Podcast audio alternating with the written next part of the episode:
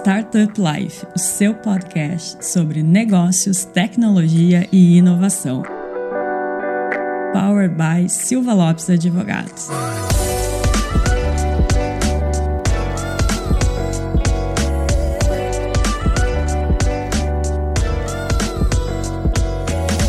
Galera, eu sou a Cristiane Serra e esse é o seu podcast Startup Live. Eu começando hoje mais um episódio aqui com a companhia do Lucas. Lucas, bem-vindo de volta. E aí, doutora Cristiane Serra, estamos de volta aí no podcast, estava com saudade já e, e voltei para um episódio aí Especial. que eu posso ficar conversando até amanhã. Lucas, me conta uma coisa, tu sabe quantos por cento da população brasileira gosta de jogar videogame, consome jogos? Olha, não sei, Cristiane Serra, mas depois que eu. A gente tem clientes aqui no escritório que ganham muito dinheiro fazendo transação de pagamento de skin de faquinha de roupa aí em videogame, paga não sei quantos mil dólares. Então, olha, o pessoal deve gostar bastante. Somente no ano passado, 2022, 75% dos brasileiros responderam que consomem, que jogam, e é um mercado que cada vez cresce mais. O Brasil é o líder na América Latina desde 2021. E para então falar desse setor, que tem super a ver com tecnologia, inovação, startup, empreendedorismo, a gente chamou uma pessoa que é, olha, eu acho que não tem nem roupa para esse episódio. Ainda bem tão, que não é presencial, né? De tão entendido do assunto que ele é, né?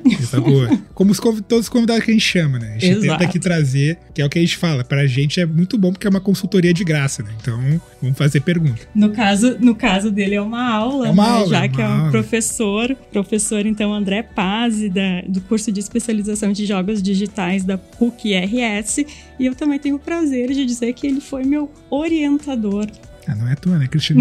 É isso aí. Mas não foi por isso que ele foi convidado, é ah, claro. pelo conteúdo dele. Paz, bem-vindo. obrigado, Cris. Obrigado, Lucas.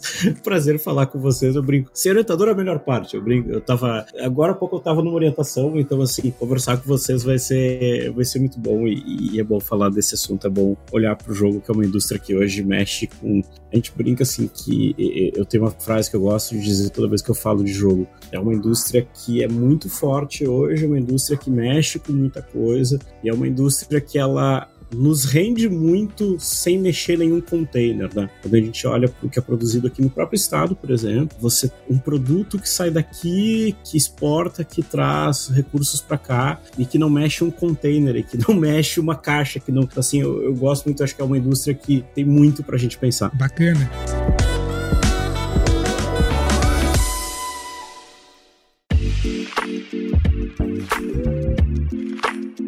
Quando você fala de game, eu gosto de dizer, né? Muitas vezes dentro do mercado de game, até para nos contextualizar, contextualizar nossos ouvintes, quando a gente pensa em game, não necessariamente hoje, né? Isso a gente pode até fazer uma recapitulação histórica. A gente tá falando especificamente de hardware e software, né? A gente falava muito de, na necessidade, muitas vezes, dito obrigatoriamente, ter um hardware para poder rodar aquele videogame, modelos de negócio, né? Onde antigamente que eu sinto falta, sinto saudade, quero depois ouvir tua opinião. Tu comprava o videogame videogame, comprava o jogo e o jogo era teu. Né? Hoje em dia a gente passa por um modelo de negócio, uma evolução muito diferente, onde tu não tem mais o jogo. Tem uma licença daquele jogo. E tu tem que pagar mensalmente muitas vezes para continuar tendo atualização, óbvio. Tem suas vantagens, mas é um modelo de negócio muito mais atrativo para quem tem aí muitas vezes alguns consoles que tu paga um PES, tem milhões de jogos, mas no fim do dia não é teu, né? Tu não tem o CD, tu não empresta pro teu amigo, tu não faz mais aquele. Tu não tem que devolver a fita na Não tem que locadora. devolver, não tem que locar, né? Tu, tu mata um mercado paralelo,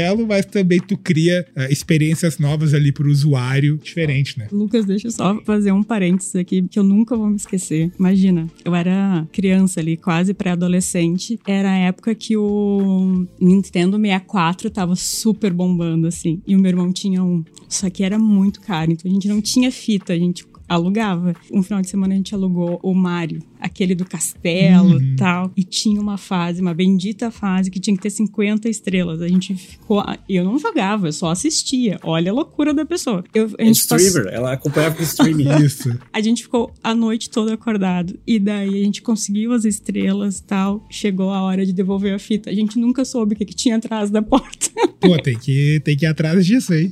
tem que fechar essa, essa quest aí. O, o André trouxe um ponto muito legal que eu, sobre ali a contextualização hoje que a gente falava muito da experiência do usuário que veio mudando, né, com a questão do videogame, e ele falou muito aqui do Rio Grande do Sul. Terceiro maior desenvolvedor de jogos do país. Isso, isso que eu ia falar. A gente conhece aqui dentro do mercado, isso pode ser dito, tem problema nenhum. Grandes empresas aqui no Sul, como a Quiris, por exemplo, que é aqui de Porto Alegre, a Hype também aqui de Porto Alegre, empresas que desenvolvem não apenas jogos, mas muitas vezes animações, né, personagens que vão fazer parte de jogos, né, então que vai acabar virando um jogo ali da Nintendo, da Nickelodeon, de outras grandes marcas. Então, o mercado aqui brasileiro, eu queria ouvir um pouco o André, é um mercado que vem não só consumindo, mas também desenvolvendo muita, muita coisa interessante, né, a nível global, muitos jogos. Então, eu queria te ouvir um pouco, André, dentro aqui hoje do nosso mercado, o que que a gente, você que, que tá no dia a dia, para explicar para os nossos ouvintes que posição que o Brasil tá hoje, digamos assim, de desenvolvimento. A é protagonista, está um pouco atrás, tem alguém que aí está se inspirando? Queria te ouvir um pouco. Eu acho que o mercado brasileiro, eu vou, e vocês dois me, me, me, falem, poxa, Paz, explica tal coisa, me, me falem assim. Acho que o mercado brasileiro ele é um mercado que ele, ele lembra um pouco, para quem jogou The Witcher, ou para quem viu a série do Netflix, Perfeito. ele tem um pouco essa coisa meio que o mercado polonês. O mercado polonês, é, a CD Projekt Red, do The Witcher, do Cyberpunk, daquele site o Good Old Gaming, GOG.com, que vende jogo e vende jogos antigos, que era uma indústria que ela também, por conta de estar na época do leste europeu, que era uma indústria que não existia copyright e que foi se profissionalizando. O mercado brasileiro é um mercado que ele, ele durante muito tempo, aquela coisa que a gente sempre fala assim, ele foi um mercado muito cinza, porque ele era um mercado muito presente de pirataria, ele era um mercado que quem estava desenvolvendo enfrentava várias coisas. E já há uns 20 anos, para se dizer, a gente tem devs há 30 anos, há 35 anos fazendo coisa, mas há uns, há uns bons 20 anos a gente começa a ter uma curva de começar a ter pessoas que, poxa, peraí, então começa a desenvolver. Eu gosto sempre de lembrar que, para quem tá vendo no vídeo, esse cara aqui, ele é um divisor de águas, o telefone, porque não que o PC não fizesse isso, é uma coisa até muito engraçada quando a gente fala de jogo, a gente tem a tendência de deixar o PC de lado, como é que é? PC Master Race, que nem o pessoal fala. Eu prefiro jogar no computador. É, tem, tem públicos e públicos. Eu, eu, era uma pessoa que só jogava FPS no computador e hoje eu me acerto muito mais no, no console. Mas o ponto é, com a história do mobile, com a entrada no mobile, tem uma mudança muito grande no nosso mercado, um amadurecimento, porque assim, vamos voltar no tempo, vamos pegar um DeLorean, vamos voltar no tempo. Para fazer um jogo no tempo atrás, eu precisava de um dev kit. Não sendo PC, fazer um jogo para Cris jogar no 64, eu precisava de um dev kit da Nintendo. Esse é um console que ele não, ele é um console, só que como é que eu posso dizer assim, ele é mais aberto, ele é, ele é feito para os desenvolvedores criar coisas. Então ele, ele, ele imita um console normal, mas ele tem propriedades além de um console normal para desenvolvedores. Fato é que para você entrar com isso no Brasil era muito complicado. A própria UBI, quando entrou no Brasil com alguns consoles desses, ela entrou na mala, colocou na mala e cruzou o alfândega. Rezando para nosso pego. Exatamente. Então, tipo, o que, que, é isso? É um aparelho que até não acho que não teria nem como quase. Até que você vai explicar no Alfagana Paná Paná. E homologar exatamente como é que você vai ali na hora e tal. E quando entra o mobile, o mobile ele tem uma cadeia toda que é interessante nessa história. Eu tenho um computador que eu consigo fazer o jogo, eu publico isso numa loja. É muito engraçado quando a gente para para pensar que, que é 2011, há 12 anos atrás, na Páscoa de 2011, eu acho que foi, que nós tivemos a entrada da iTunes vendendo vendendo jogo no mobile.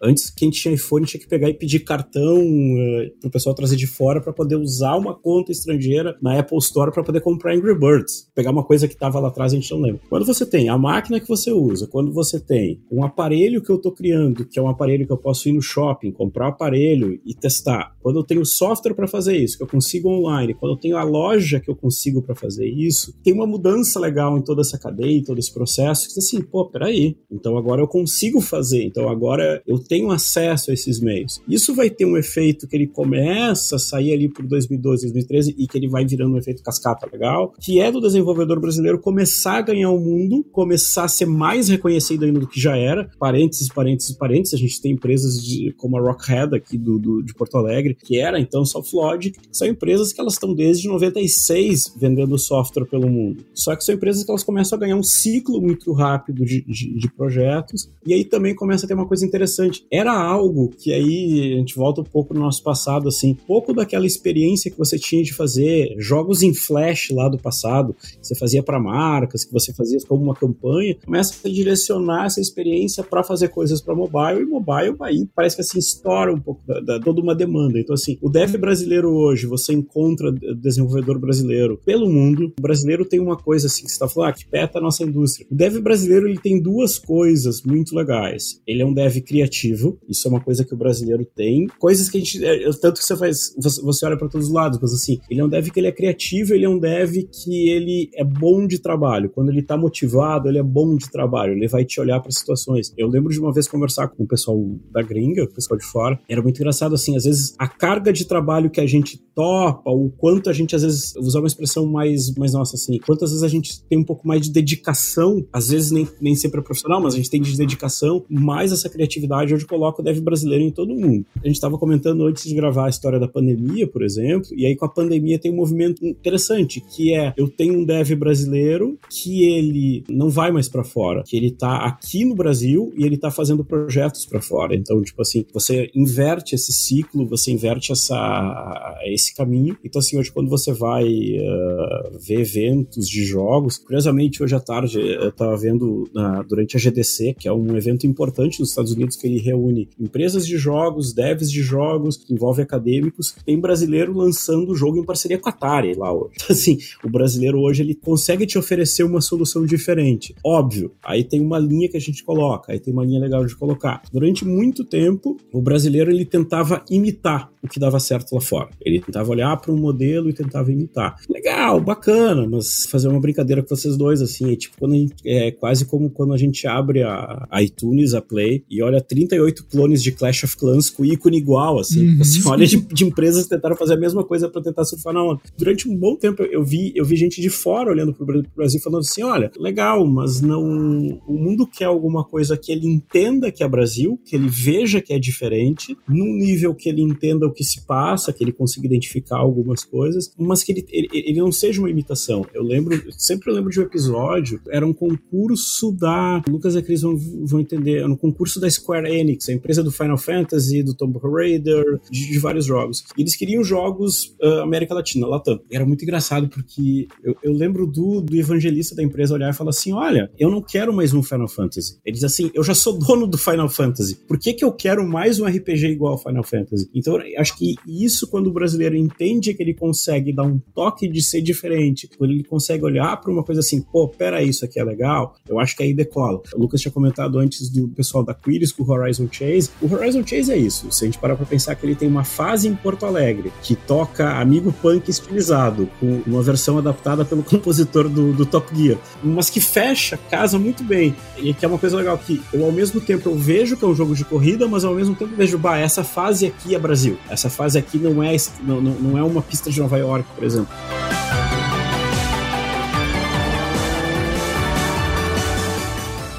Acho que aqui talvez seja um, uma polaroid desse momento da indústria, uma indústria que ela já é profissional, ela já, já tem os seus ciclos, uma indústria que a gente brinca assim, que conversando com o pessoal das empresas de jogos, da associação de devs aqui do estado, é muito engraçado, porque você tem gente entrando na base da pirâmide para os cargos, mas as empresas já estão mudando de nível. Então elas começam a também precisar de um cara mais experiente que talvez ainda está nascendo agora. Então, assim, é um momento muito, muito interessante da, da, da indústria. Quase aqui, praticamente todo episódio é citado um problema que todos os setores têm: retenção e aquisição de talentos. E é exatamente isso que tu tá falando, né? Ainda mais com todo esses olhos do mundo voltados para esses devs brasileiros com esse diferencial, querendo roubá-los, né? Isso é um problema muito complicado, assim. É, tem dois casos, assim, de, e a gente pensa em, em, retenção por isso, tem dois casos. Tem um amigo meu que ele era carioca, ele veio para trabalhar em Porto Alegre, aí trabalhando em Porto Alegre ele foi trabalhar na Alemanha e hoje ele trabalha com o VR em Londres. Assim, eu brinco assim que a, a, a, esposa dele, ela é cidadã do mundo que nem ele, ela, ela anda. Tempos atrás, no, no, no curso de jogos, nós passamos por isso, assim. Nós tínhamos um professor super legal, super de boa, super fechado curso. E eu lembro que há um mês de começar as aulas, ele vai e fala: Bah, paz, seguinte, ó, eu tô com um problema. Eu falei: O que, que foi que a gente pode resolver? Não, não, eu tô saindo do Brasil para trabalhar fora do Brasil. E eu não, não tinha como segurar. Eu disse assim, cara, vai. Me deu problema, felizmente a gente resolveu, deu tudo certo, mas assim, vai. Então, assim, é uma indústria que ela tem muito isso, que é uma dificuldade de reter, e aí também tem um fator que ele, ele é um fator que ele pega toda a cadeia, ele pega do dev ao consumidor final, que é o fator econômico. Eu vou dizer assim, poxa, peraí, eu vou pagar você em dólar, vou pagar você em euro, você não sai do país onde você tá, você não sai do custo de vida que você tem, ainda aumenta o teu custo de vida, quer dizer, aumenta a tua entrada de, tua entrada de renda, então assim, isso é um problema muito grave. E também tem um outro problema que a gente começa a verificar algumas vezes também na indústria de jogos, que algumas pessoas conseguem fazer essa virada de chave, e acontece, de pessoas também que olham e falam assim, beleza, olha, eu já cheguei num nível de trabalho que eu entendo que eu trabalho X tanto, eu tenho uma X pressão, porque isso é uma coisa que, que eu gosto sempre de colocar, às vezes a gente não, não pensa nisso, mas o período de entrega de um jogo, ou o período que a gente chama de um, um, um período de, de, crunch, que é quando eu, eu tenho que entregar uma, uma versão inicial, tenho que entregar uma versão gold, que é a versão final que eu vou publicar para a loja, não é um período fácil, é um período de muito, muito, muito trabalho, de um trabalho muito exaustivo, ainda mais dependendo do tamanho do escopo da sua equipe.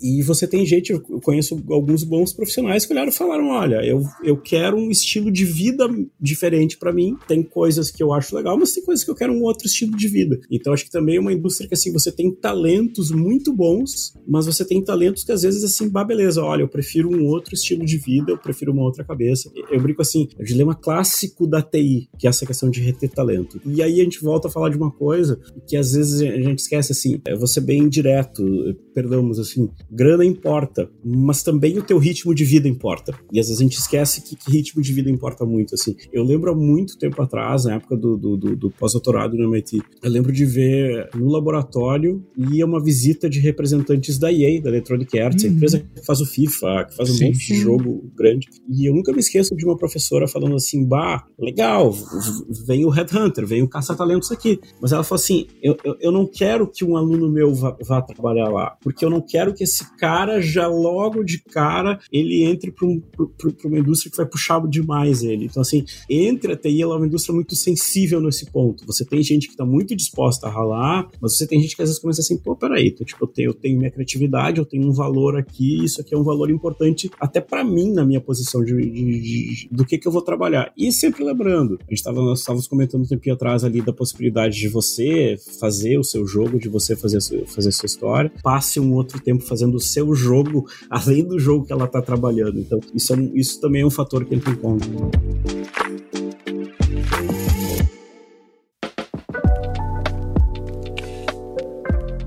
Bacana, eu queria te ouvir um pouco ali de um ponto que você trouxe, Paz, que como o nosso público né, é muito mais o empreendedor, é o cara que muitas vezes tem uma ideia ou que já está empreendendo. Quando a gente fala de, Lucas, quero entrar para essa indústria, da parte de game. Queria te ouvir hoje um pouco de como que funciona, por exemplo, Lucas. Se eu for montar um squad, digamos assim, né? Um squad ali starter, dependendo do jogo, eu vou ter que ter muitas dev, vou ter que ter um ilustrador, vou ter que ter outros papéis que não só o cara que, que realmente coda ali o jogo. Eu queria te ouvir um pouco hoje sobre qual que é o desafio de, ah, Lucas, quero montar um jogo. Ah, NPS é diferente, se for montar um RPG é diferente. O que que tu pode trazer pro cara que tá querendo empreender, tá querendo muitas vezes tirar alguma ideia do papel, mas ele também precisa desse apoio de entender, né, justamente de um cara que, que é especialista no mercado, dos desafios que ele vai encontrar e das pessoas que ele tem que muitas vezes convencer ou vender o sonho, né? É, como é que, é que a gente gosta de dizer? Pergunta de milhões. Claro. A gente só faz pergunta difícil aqui. Só zagaz. Mas eu tava vendo esses dias o pessoal abriu o chat GPT e tava brincando. Chat GPT, eu quero uma ideia de jogo, faz o código automático. Aqui são, são alguns pontos. Tava esses dias numa aula pro pessoal do, do curso de cinema comentando muito com isso. Assim. Acho que pro, pro empreendedor que começa a olhar para esse setor assim é. Tem algumas coisas que a gente sempre gosta de olhar, que é o jogo ele é comercial, isso que a gente tá falando, é um, ele é um fator comercial, ele, ele é altamente influenciado pela economia. Nós, depois de um tempo, muito numa época de jogo de DVD, conta de economia, passamos a ser muito mais mobile e hoje somos muito mais mobile, porque pagar um jogo para console, mesmo que seja digital, é bem mais caro que o jogo mobile. Então o público é muito de jogar mobile, o público de mobile é um público que não paga. A gente pode dizer que o mobile democratizou o mercado, né? Sim, sim. Só que aí tem uma coisa assim, e aí eu já volto depois para a pergunta de vocês de toda essa cadeia assim.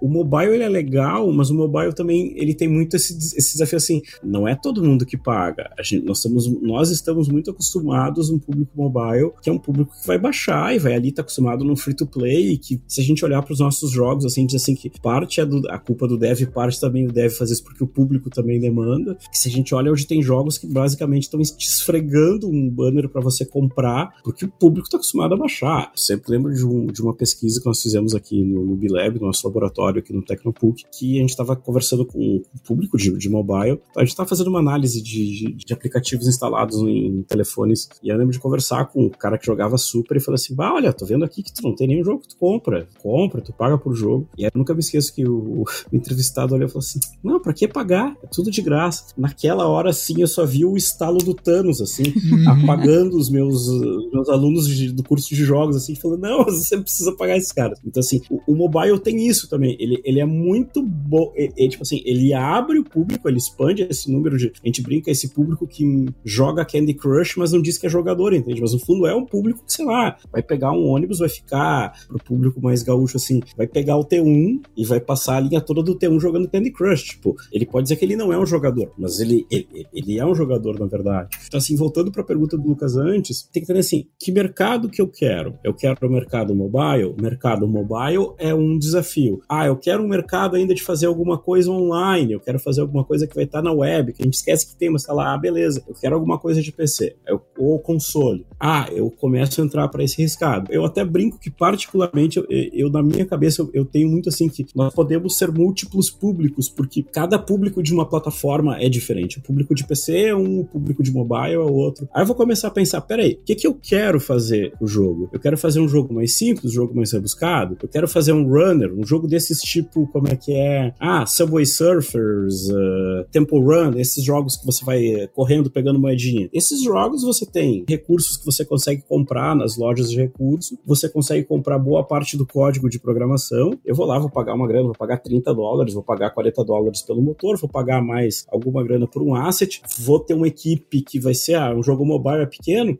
ah, eu vou conseguir fazer esse jogo em que dois, três meses com um time pequeno. Mas aí eu digo, eu vou ter possibilidade de ser diferente com esse jogo, uhum. eu vou ter possibilidade de chamar atenção com esse jogo. Talvez se eu estiver fazendo o jogo para algum cliente que vai ter algum produto específico, vai ter alguma campanha de lançamento, aí eu posso rever essa ideia. Mas se é um jogo mais simples desse jeito, eu posso até publicar na loja, mas eu dificilmente vou ter essa rentabilidade. A gente gosta de brincar que assim, quanto maior eu vou aumentando o escopo do projeto que eu tenho, mais tempo eu vou levando para tirar ele de volta.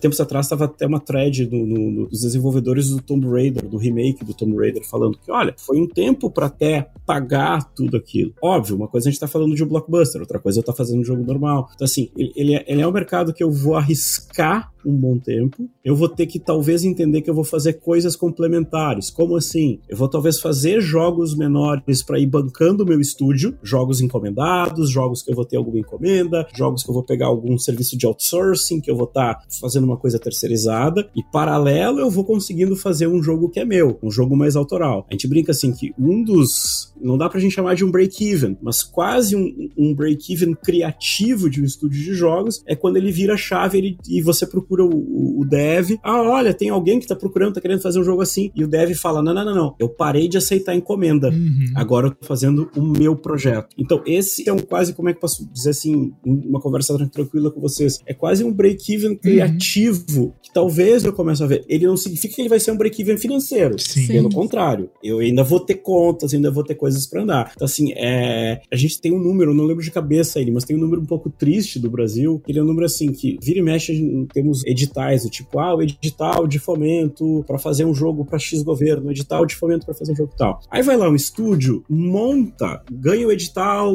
dá pé, a grana fecha, dá, dá para ter um dev, dá para ter um artista, eu vou fazer um outsourcing de música, vou contratar alguém muito mais encomendado, não vou precisar de voz, vou fazer tudo com a música e com texto, beleza. Eu faço o projeto para edital, só que o dinheiro do edital ele, vai pagar aquele jogo, ele não vai financiar o estúdio todo. Então tem uma, eu não lembro de cabeça, mas tem uma taxa muito triste no Brasil de estúdios que se montam por conta de editais e que depois não vira. Ele entrega o produto, ele entrega o que tem que entregar, valeu, tô obrigado, mas ele não sustenta. Tem dois que eu tenho na, na, na cabeça agora falando com vocês eu lembro disso, assim. Então, ele vai depender muito de. Eu tenho musculatura para daqui a pouco entender que eu vou ter pequenos ciclos que vão mantendo a conta diária, vão mantendo a conta diária, para lá adiante eu começar a pensar em coisas maiores, em coisas minhas, em coisas onde realmente eu tenho uma possibilidade. O Lucas tocou num ponto que é muito, muito, muito bom, assim. É que tem duas coisas que são interessantes de pensar. Acho que a, a primeira coisa, assim, tem uma lenda do nosso, no, nossa especialização de desenvolvimento de jogos, que na primeira turma, uma vez veio um menino e, e a gente, ah, conversando, ah, aí, beleza, aí, Cris, Lucas, o que, que vocês têm? Qual, é a prioridade de vocês? Por que, que você tá fazendo curso? Aquela coisa clássica de começo de, de curso. E a gente perguntou pro menino, falou assim, ah, qual que é a sua ideia de, de jogo? O que, que você pretende fazer? Tarana. E aí o menino vai, olha pra gente e fala assim, meu primeiro jogo vai ser o próximo Heavy Rain. Heavy Rain é um jogo que, assim, o público conhece, é um jogo que teve milhões de orçamento, feito por um estúdio francês chamado Quantic Dream, com vários finais, um jogo assim, tipo um blockbuster mesmo. Aí nós olhamos assim, falamos, olha, legal, legal seu, sua empolgação, mas infelizmente não vai ser assim. Não que eu tava olhando o talento, a gente brinca assim, claro. a gente tem, tem, tem, tem, que ter a medida de, de impulsionar, mas também tem, tem, tem que impulsionar da maneira certa. Então assim, uma coisa é essa, tipo assim, você não vai fazer seu primeiro jogo, vai ser um jogo, vai ser cara, vai ser o jogo Sim. maior de todos. Não, você vai pegando ciclos, você vai entendendo. E um outro problema também, assim, é plataformas dizem muito. Por que que no mobile eu jogo jogos que dificilmente tem narrativa,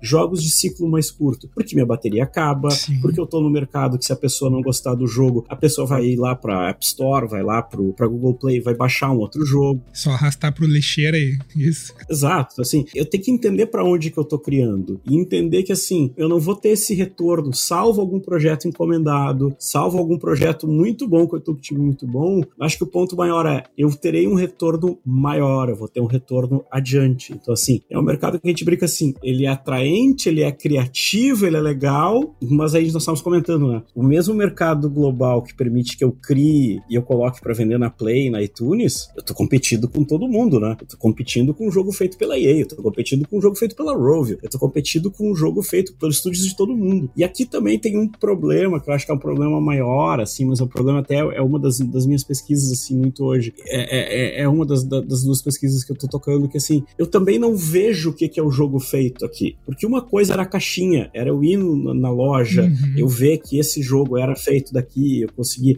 Aquilo que os guris da Quiris têm no Horizon Chase de caixinha de PlayStation 4, um adesivo assim Sim. colado, jogo feito no Brasil. Eu não consigo ver o jogo. Então, assim, quando a gente fala muito assim, por exemplo, ah, Rio Grande do Sul é a terceira indústria de jogos do, do, do Brasil. As pessoas falam assim: bah, tem jogo no Rio Grande do Sul? Não, tem jogo e tem bastante jogo, tem jogo muito bem feito. Então você também tem essa coisa de você, às vezes, entender que esse mercado ele é global, ele é legal, mas ele também te cobra um outro preço que é, é tenso. Então, assim, talvez a pergunta maior na hora de montar o time, na hora de montar o squad, na hora de olhar assim é: qual que é o tamanho do projeto? Para onde que eu quero desenvolver? Ah, eu vou fazer um. É, é que daí, em homenagem ao que o Lucas falou, um FPS em celular é complicadíssimo, né? Apesar que, eu sempre gosto de lembrar, apesar que a gente tá falando de celular, celular tem um caso que eu acho lindo, que eu não sou um jogador de Free Fire, mas Free Fire é uma coisa linda, porque Free Fire é. O pessoal viu que tinha uma demanda muito forte de pessoas que queriam jogar jogos estilo Fortnite, não tinham console, e aí a, a, a Garena vai com o tempo e, e faz o polimento, faz o polimento momento que você tem um jogo que você olha e diz assim: peraí, esse jogo aqui, o gráfico é muito simples. Só que daí o Free Fire é um que diz assim: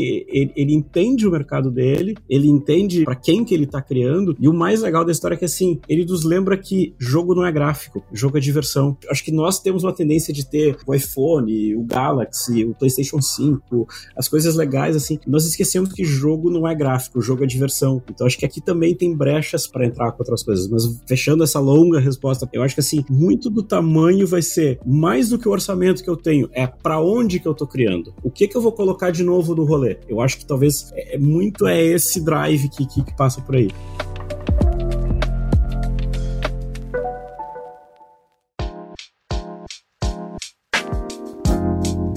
Hoje não só na indústria de jogos, acho que em todas as indústrias aí de profissionais que a gente vê no mercado que se destacam, a gente fala muito de multidisciplinariedade, né? De você ter que olhar para outros, outros horizontes e não só ter aquele perfil mais especialista em uma coisa e se fechar no seu mercado. E até pro cara que empreende, mas não quer empreender no mercado de game, a gente vê muito, eu queria que falasse para esse nosso público, por exemplo, Lucas, é muito comum a gente ver estratégias do mundo de games em negócios às vezes tradicionais ou de tecnologia, quando a gente vai fazer, por exemplo, uma campanha, vai puxar ali pro marketing, para comunicação, para venda, criar algo de gamificação com o teu produto, que daí se você fizer tal jornada, você vai no final receber algum prêmio ou vai receber algo diferencial, né? Tem muito aplicativo que a gente não se dá por conta que na verdade é um game, né? Exato. Então a gente tem a, a gamificação, ela, ela veio muito pro modelo de negócio, né? Como um diferencial muitas vezes. E eu queria que você comentasse sobre isso. O cara que hoje tem um modelo de negócio, pode ser um SaaS, pode ser um modelo mais tradicional, ele olha para gamificação e quer explorar isso porque não só do ponto de vista de produto e de marketing, mas também porque muito isso que você trouxe, André, o game é diversão e ele te remete a um sentimento muitas vezes nostálgico, te remete a todo um trabalho de brand ali, de marca que se você utiliza certos componentes que vão trazer aquela emoção ali pro teu usuário, cara, isso o cara não quer nem saber quanto que custa, né? Ele esquece quanto que custa, ele já vai direto para decisão passional. Então eu queria te ouvir um pouco sobre é um diferencial pro cara que é empreendedor pensar um pouco mais também na gamificação, não só como diversão, mas também na experiência do usuário?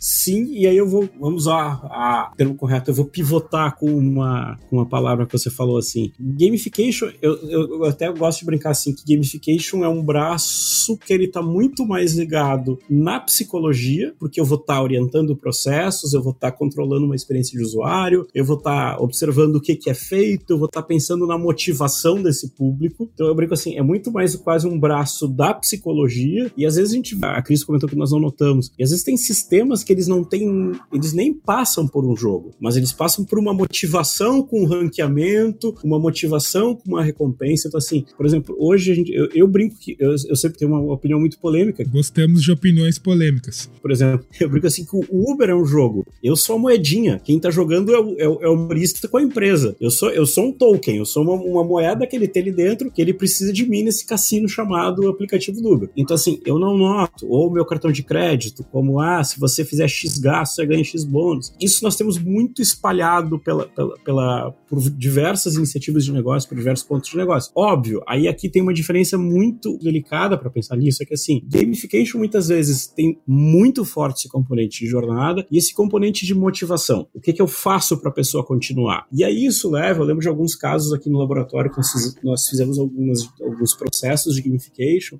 e isso é uma coisa que às vezes nas empresas dizem assim, ah, então tá, então eu vou dar grana, vou dar um bônus de grana. Não é grana. Eu vou falar uma coisa que vai, vai, vai, vai tocar em mim na crise, do nosso, nosso lado jornalista. Você estiver controlando jornalistas, dinheiro é dinheiro, legal, dinheiro é dinheiro, dinheiro é dinheiro, ponto. Mas, por exemplo, para jornalistas, se você der uma escala de folgas, se você der folgas, às vezes vai valer mais do que dinheiro, porque, tipo assim, é, é bem-estar, é motivação. Então, assim, eu acho que aqui é, é uma linha que ela envolve muito de psicologia e ela envolve muito como é que eu vou motivar, manter. E aí, uma coisa que, que bons sistemas de gamification têm, é uma coisa que, infelizmente, nós, a gente também sai do. do, do da, da, a gente chama para conversa muito o pessoal da psico. É muito uma questão que, assim, eu consegui dar um feedback de alguma tarefa, eu dar alguma recompensa de alguma tarefa. Tempos atrás eu estava conversando com um aluno sobre gamification e educação. E aí o, aluno, super, super, criativo, super legal, ele falando, não, porque daí a gente pode, ah, pontuação, pontuação. Eu falei, não, talvez o componente mais legal nesse caso não é o pensar em rotinas que vão dar pontuação, é eu pensar em rotinas que vão entender cada aluno quanto ele rendeu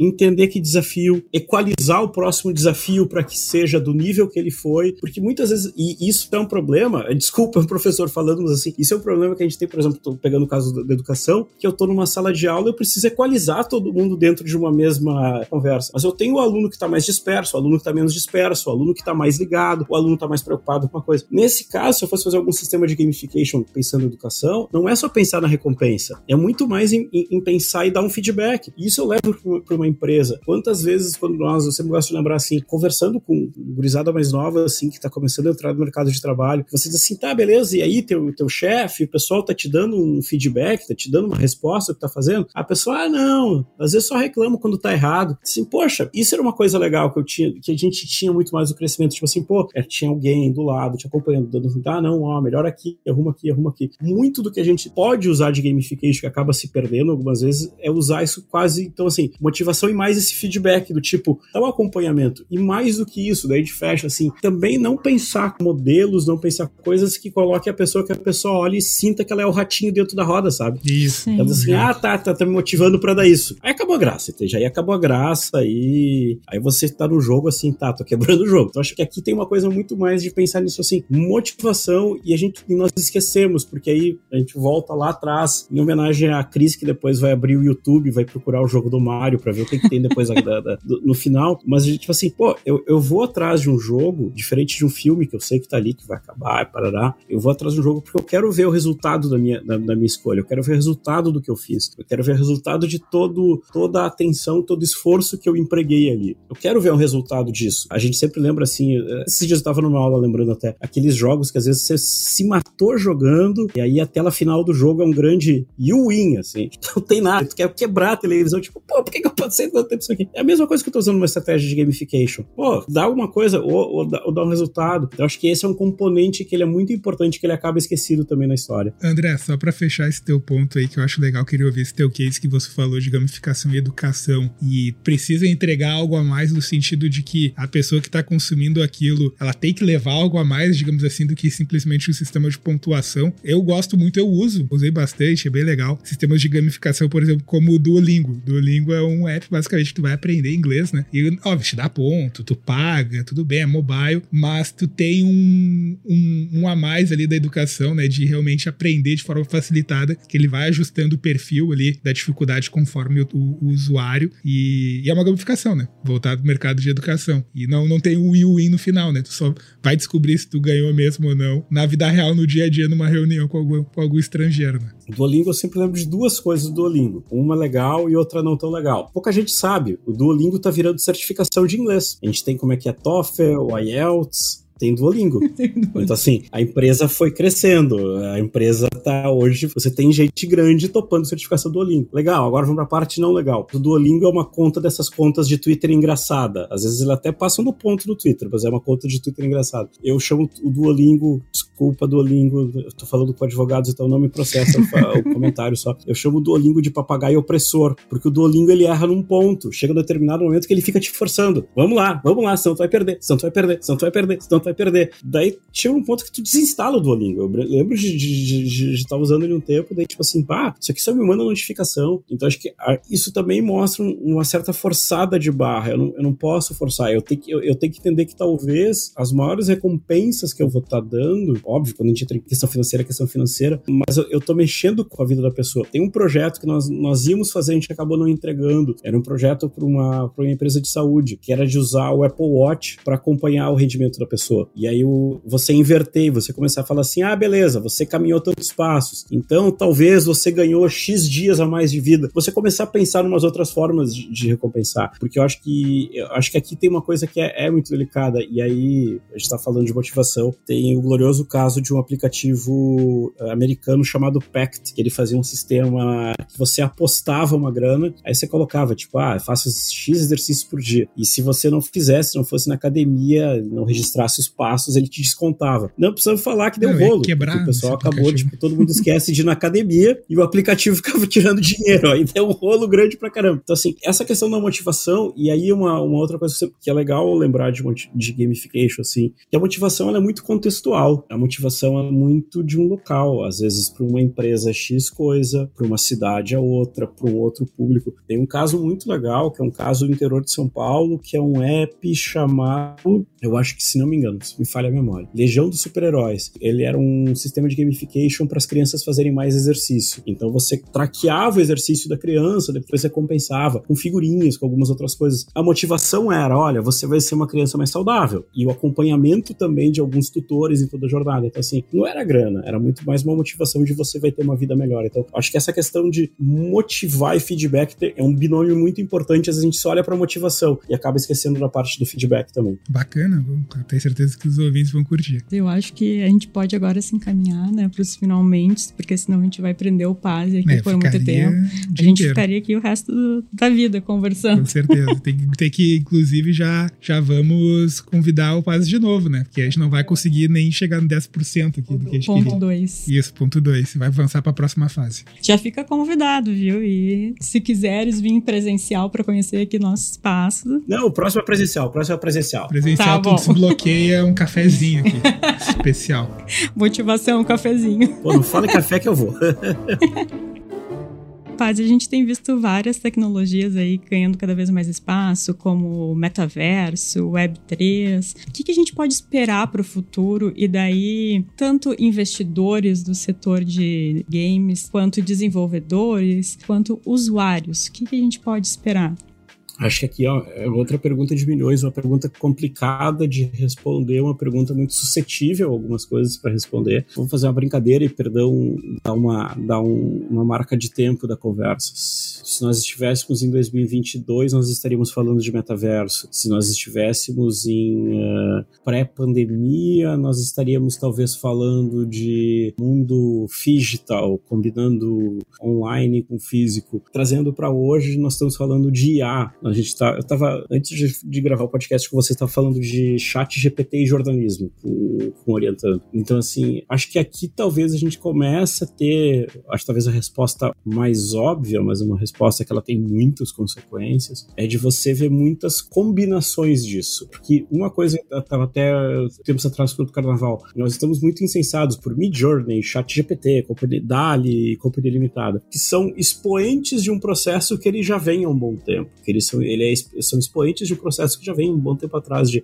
reter meus pensamentos. Quando eu abro um Instagram e de repente eu faço duas ou três interações, ele começa só a bombar para mim coisas conforme esse interesse. Então acho que agora a gente começa a ter umas IAs muito mais porradas, perdão pela palavra, umas IAs bem mais acessíveis. E eu acho que a gente começa a ter algumas coisas, por exemplo, no mercado de jogos, eu consegui usar essa IA para fazer uma coisa que o jogo já faz, mas eu consegui fazer melhor. Porque vamos só fazer uma lembrança clássica. Todo mundo que jogou, o Lucas vai. É, quem jogou Half-Life 2 vai lembrar. O Half-Life 2 era o jogo de assim: eu tenho uma IA diferente, eu tenho uma, uma inteligência artificial nova. Porque o, o jogo sempre teve uma IA boa, porque era uma IA que ela sabia que não ia colocar o inimigo sempre no mesmo lugar da fase. para colocar o inimigo em lugares diferentes de uma fase para que eu fosse surpreendido. O que talvez a gente comece a ver um, um. e aqui tem uma possibilidade que ela começa, que ela tá mais latente, é eu usar a IA para coisas de criação, ou eu usar uma IA para ela reter meu comportamento e me dar um jogo melhor. Me dar um jogo melhor no sentido de entender qual que é o meu nível atual para que eu colocar jogar com uma máquina que vai acompanhar com o meu nível atual de dificuldade, de experiência no jogo,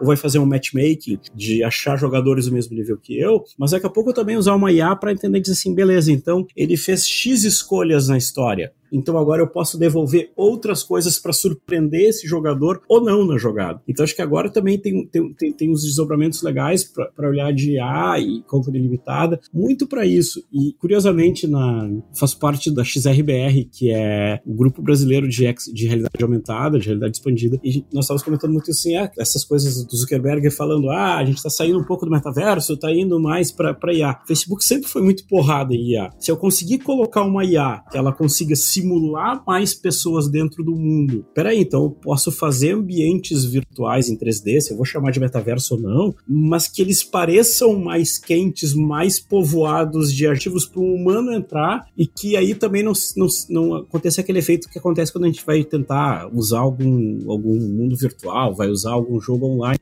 que tu entra lá e não tem ninguém Então, assim, que eu consiga também simular melhor essas pessoas, porque daí a gente volta para uma questão que a gente faz assim: a gente já tem uma vida povoada por não humanos nos oferecendo, fazendo curadoria, nos dando conteúdo. Agora a hora de eu começar a usar isso para narrativa também tem uma, uma boa brecha para cá. Legal, eu gosto que dessas perguntas de tendência que a Cris faz, a gente sempre faz esse tipo de pergunta, que depois tu pode voltar no fim do ano, André, e ver se o que tu falou realmente valeu, se valeu. confirmou ou não. Tu pode voltar e depois ouvir, não, realmente, ó, eu falei isso. não, errei Ou deu tudo, tudo errado. Exato. Sabe que a, gente fez isso com um episódio sobre tendências, né, do ecossistema de startups em geral, e a gente convidou no ano seguinte, nesse ano, na verdade, né, a gente convidou as mesmas pessoas do ano passado, e foi muito divertido, porque daí o pessoal, pá, ali eu viajei muito.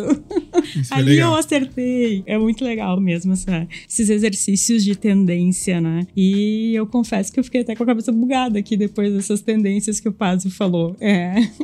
É isso veio um, um mundo, assim, vem muita coisa. Não, o mercado de game né? é, é, incrível, né? Assim como tu não, como o Pazzi disse, tu não, tu não paga um real num joguinho mobile, tu paga 400 reais no Harry Potter Legacy, né? Então, e é a mesma pessoa, né? Então, tem desdobramentos, acho que muito interessantes e. E muito espaço para crescer, né? Nossa, muito. Então, é, falta assunto, né? Tenho certeza. Depois deixa o convite aí pros nossos ouvintes comentarem ali o que, que faltou de pergunta, pra gente já ir perguntando pro Paz e já marcar a próxima conversa.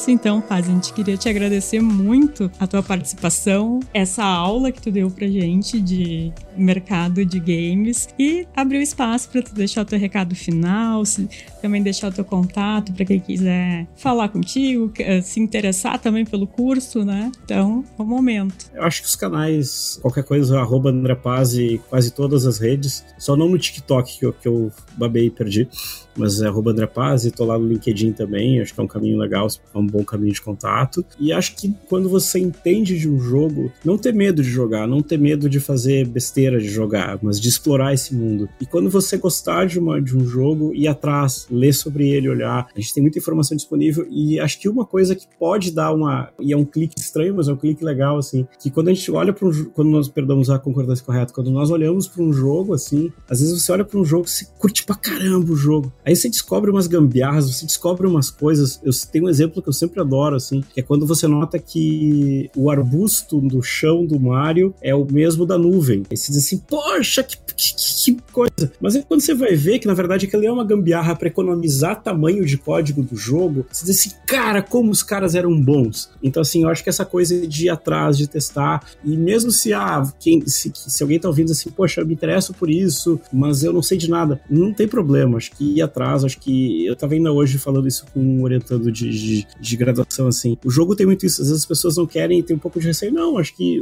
acho que olhar, a gente tem Twitch, tem YouTube, tem vários jogos hoje, vários canais para poder entender um pouco isso. E felizmente hoje eu não preciso jogar às vezes para entender ou para acompanhar uma cena. Estamos falando de modelos de negócio. Hoje acompanhar todo, toda a questão da Twitch é interessante para mim olhar todos esses modelos de Twitch. A gente acabou de ver uma Copa do Mundo que foi transmitida pelo Casimiro, que veio desse mundo Twitch. A gente acabou de ver dois anos atrás, ali na pandemia, a, a transmissão da NBA usar o Gaulês, que era uma transmissão que veio da Twitch. Então acho que aqui também tá com a antena, tá com o radar ligado para esses outros modelos de negócio e mais do que isso, modelos de conquistar e, como vocês falaram, de conquistar e não só reter talentos, mas reter a atenção do público, que acho que essa é uma moeda muito importante no dia de hoje. Só para fechar, Paz, essa pergunta é muito polêmica e eu preciso fazer porque tu é especialista, né? E esporte é esporte ou não?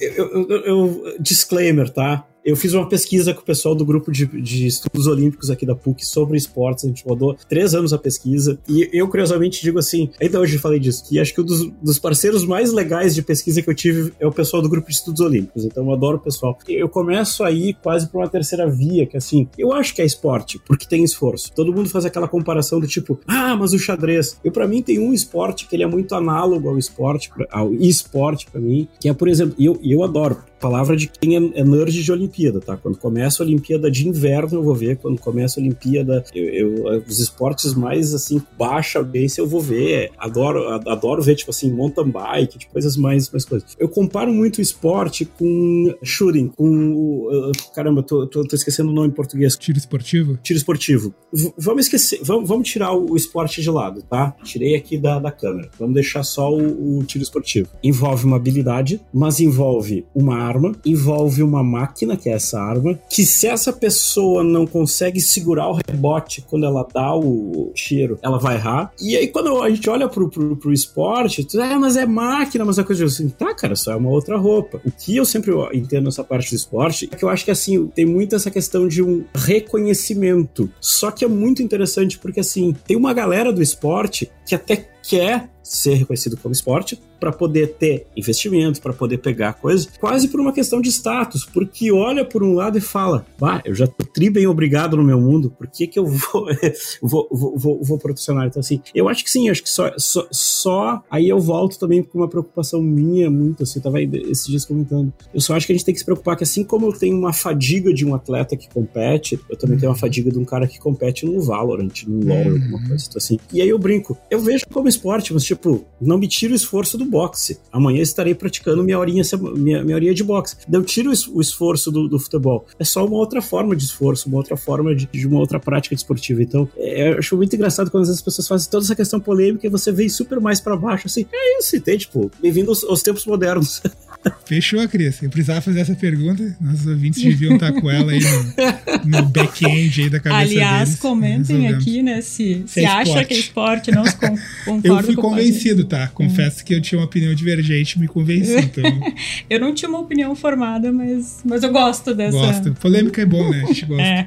Então, assim, com essa polêmica, né, com essa discussão de esportes, a gente vai encerrando o nosso episódio. Agradecer aos nossos ouvintes e também quem está nos assistindo no YouTube pela companhia em mais um episódio. E nos ouvimos e vemos no próximo.